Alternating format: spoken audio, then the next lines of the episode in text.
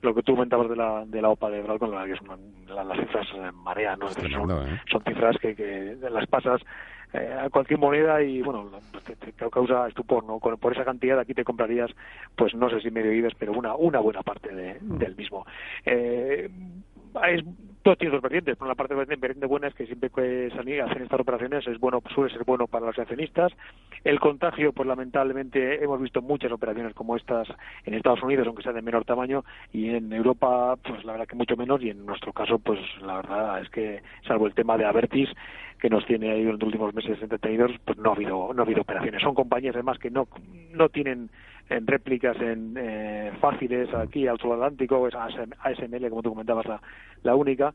Eh, y por otra parte, el lado ligeramente negativo de todo esto es que cuando esos movimientos entre gigantes como estos se producen, es porque ellos mismos no ven mucho más terreno para, para mm. crecer y lo, suyo es comprar al, contrario, ¿no? Entonces, bueno, eso suele, también, suele ser una cierta señal de, de agotamiento en algún tipo de sector.